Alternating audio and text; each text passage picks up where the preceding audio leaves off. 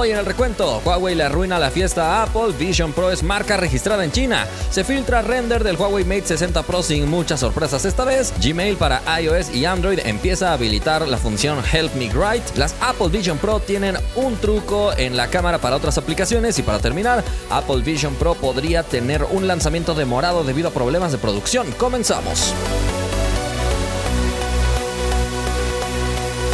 Gracias por estar una vez más por aquí en el recuento. Le agradecemos a todos nuestros partners: Samuel, Agus, Andrés, Chavita, Sopa, Mar, Gustavo, Elías, Mauri, David, Abraham, Moisés, Valentín, Digital, El Nuber, Eric, Ismael, De Osmin, José, Víctor y Aarón. Muchísimas gracias por esta suscripción especial con la que nos apoyan todos los días. Ya estamos de vuelta por aquí para mantenerlos informados siempre de todo lo que sucede en el mundo de la tecnología. Asegúrense de seguirme en todas las plataformas para que no se pierdan de nada. Para aquellos que les gusta las ofertas, déjame mostrarte la oferta del día en Amazon. Se trata de una laptop, es una IdeaPad de Lenovo, modelo Slim 3, 15.6 pulgadas de pantalla táctil, 8 GB de RAM, 256 de almacenamiento en estado sólido y un procesador Ryzen 3 de AMD a un precio de 7.999. Creo que es un precio interesante, así que te dejo el link en la descripción en caso de que quieras ir a comprarla. Ahora sí que te parece si me acompañas a revisar los resultados de la encuesta pasada donde te pregunté por dónde sueles compartir fotografías con tus familiares y amigos. Participaron varias personas. 89% dice que a través de WhatsApp, 3% a través de Nearby Share o AirDrop, 2% a través de un servicio en la nube y 5% otro. Mariana Guzmán dice, con mi pareja generalmente usamos Drive o la carpeta compartida de iPhone para compartirnos fotos o videos, pero con mi familia y amigos siempre usamos WhatsApp para compartirnos las fotos o videos. Pablo Franco dice, la verdad es que utilizo mucho Quick Share. Siento que las fotografías mantienen la calidad al hacerlo por ahí. Si no es un Galaxy, lo hago por Bluetooth. Y finalmente Pablo Telles dice normalmente por WhatsApp, pero cuando tenía Galaxy se los mandaba a mis amigos de Galaxy por QuickShare y ahora que tengo iPhones y mis conocidos tienen iPhone se los mando por AirDrop. De esa manera no se pierde la calidad de las imágenes y videos. Vámonos a la primera noticia. Huawei le acaba de arruinar la fiesta a Apple. Resulta que la marca Vision Pro está registrada en China por Huawei desde 2019 y por lo tanto Apple no la puede utilizar. Esto tiene toda la pinta a que Huawei lo hubiera hecho con toda la mala intención, anticipándose al lanzamiento de este producto de Apple. Sin embargo, las cosas no son como parecen todo el tiempo. Y es que la marca de Huawei Vision ya ha sido utilizada múltiples veces por Huawei en sus televisores. Así que hasta el momento no han lanzado un producto con el nombre Huawei Vision Pro, pero ya estaba registrado, como te digo, desde hace varios años. De modo que si Apple quiere lanzar este producto revolucionario en China, deberá cambiarle el nombre o pagarle a Huawei. Quiero morirme, me encantaría morirme ahora mismo.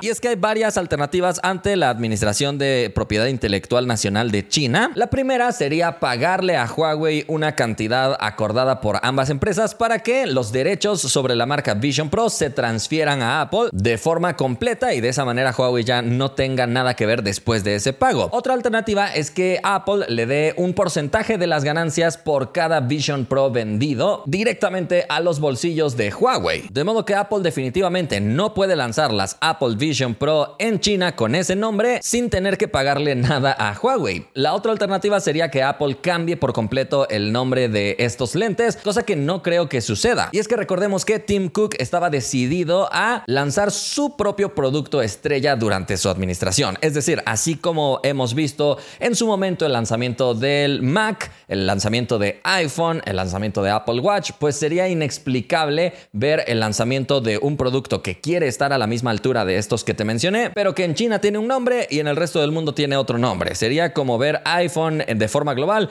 y en China Apple Phone o algo así. Por el momento ni Apple ni Huawei han dado alguna postura oficial al respecto de este problema que parece parecen haber detectado muchas personas, y es que específicamente el registro de la marca Vision Pro por parte de Huawei se realizó el 16 de mayo del 2019 y es un registro que durará hasta el 27 de noviembre de 2031. Así que es un caso muy curioso del mundo tecnológico y es que insisto en que Huawei ha lanzado varias pantallas bajo la marca Vision, así que es una marca que ya está utilizando y no hay marcha atrás. Solamente el tiempo dirá si Apple termina cambiando el nombre de su producto porque en los rumores y filtraciones se decía que se llamarían Apple Reality Pro y terminaron llamándose Apple Vision Pro. No sabemos si en China se van a llamar Reality Pro y por eso ese nombre sonaba en las filtraciones o qué es lo que va a suceder, pero estaremos pendientes y te contamos cualquier cosa.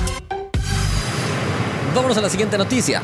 Se acaba de filtrar el diseño del Huawei Mate 60 Pro y la sorpresa es que ahora no hay sorpresas. ¡Wow! No puedo creerlo. No me lo esperaba.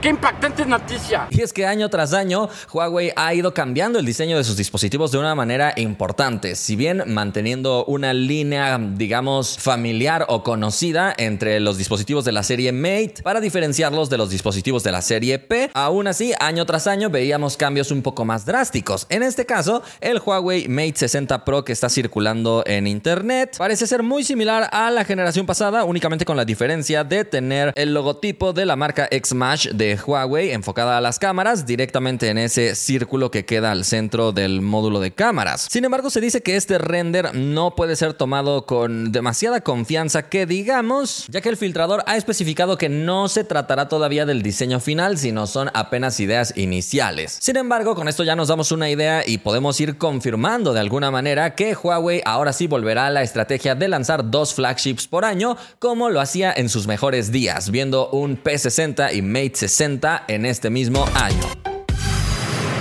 Vamos a la siguiente noticia. Gmail, tanto para Android como para iOS, está estrenando la función Help Me Write que se anunció durante el Google I.O. de hace algunas semanas. Para quien no sabe para qué nos va a ayudar esta función, es simplemente una inteligencia artificial integrada directamente en Gmail para que si vas a redactar un correo, no tengas que escribir absolutamente todo, sino simplemente le digas a la inteligencia artificial de Google, responde que sí voy a poder tal día o algo así, y esa inteligencia se encargará de redactar un texto mucho más formal y largo, ahorrándote un tiempo considerable y de paso dándole un toque más formal probablemente a nuestros escritos. Esto ha sido reportado directamente desde 9 to 5 Google, donde nos han apoyado también con unas capturas de pantalla para que veamos su funcionamiento. Como te darás cuenta, al momento de estar redactando un correo aparece un botón que dice Help Me Write. Ahí cuando pulsas te va a aparecer precisamente un campo de texto donde escribes la idea del correo y después sale el botón de crear para que automáticamente genere absolutamente todo. Después puedes refinar de alguna manera o darle un estilo distinto al escrito que se ha generado. Tienes un botón de formalizar, un botón también de expandir todavía más el escrito, otro botón para acortarlo, otro para que genere un texto completamente distinto y otro donde puedes escribir tú mismo algún borrador. Por el momento esta característica está siendo activada para usuarios de todo el mundo siempre y cuando estén dados de alta dentro del programa Workspace Labs de Google.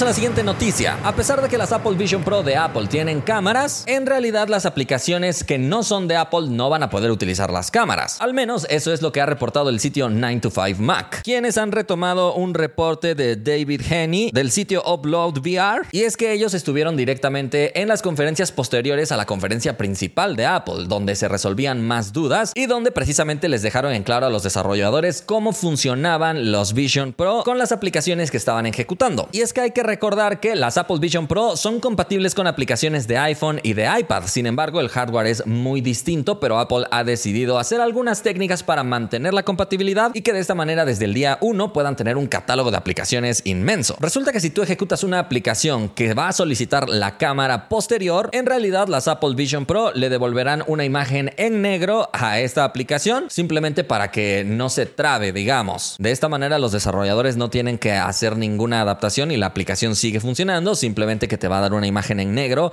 cuando tú quieras abrir la cámara. Eso en el caso de la cámara posterior. En el caso de la cámara frontal es otro el comportamiento que tienen estas Apple Vision Pro que me parece muy destacable. Y es que en el caso de la cámara frontal necesitas haber vinculado tu rostro con tu persona virtual, que es una especie de avatar que te crean estos lentes, colocándolos viendo directamente hacia ti, así que hace un escaneo 3D de todo tu rostro para generar precisamente el rostro virtual, de modo que aplicaciones de videollamada como FaceTime, Zoom, Webex y otras puedan utilizar de alguna manera una especie de cámara frontal, aunque en realidad no son cámaras apuntando a tu rostro porque estarían demasiado cerca si tienes toda esta parte cubierta. Así que digamos que la imagen de vuelta desde la cámara frontal en estas Apple Vision Pro son en realidad una generación artificial de la persona virtual. Sin embargo, si el usuario no tiene todavía creada o vinculada su persona virtual, pues entonces otra vez la imagen será una imagen completamente en negro. Así que estas son algunas de las dudas que poco a poco vamos resolviendo conforme pasan los días después del gran anuncio de Apple, aunque recuerda que se dice que serán presentadas hasta el otro año.